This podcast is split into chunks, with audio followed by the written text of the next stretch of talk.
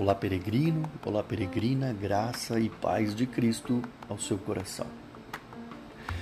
A carta de Paulo em Colossenses, capítulo 3, no verso 20, diz o seguinte: Vós, filhos, obedecei em tudo a vossos pais, porque isso é agradável ao Senhor.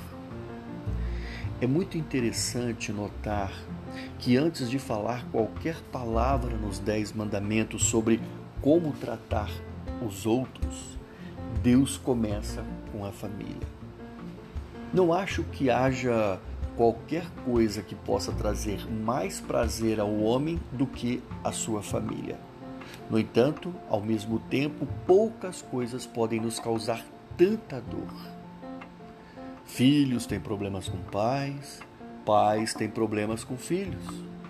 Às vezes as pessoas costumam dizer por aí: bem, eu venho de uma família problemática. Ei, bem-vindo à humanidade. Quem não tem problema na família? No entanto, a nossa própria existência na sociedade depende do sucesso da família.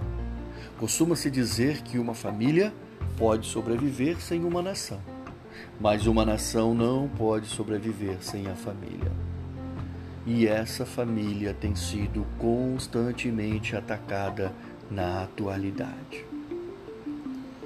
Na verdade, a Bíblia, na segunda carta de Timóteo, capítulo 3, versos 1 e 2, nos diz inclusive que um dos sinais dos últimos tempos será o colapso na família, em particular no desrespeito para com os pais.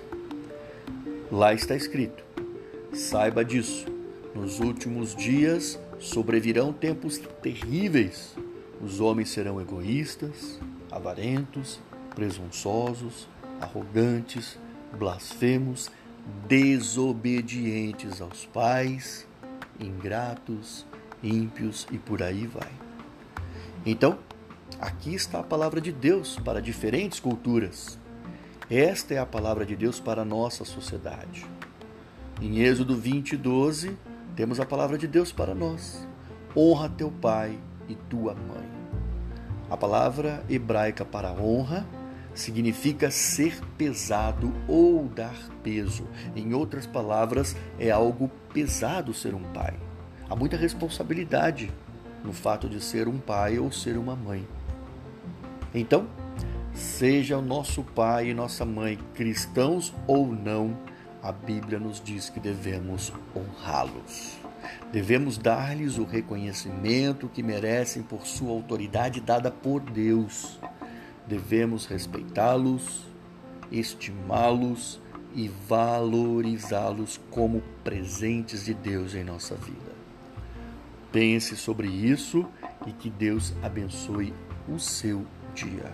Do seu amigo e irmão em Cristo Jesus, Marcos o peregrino cristão.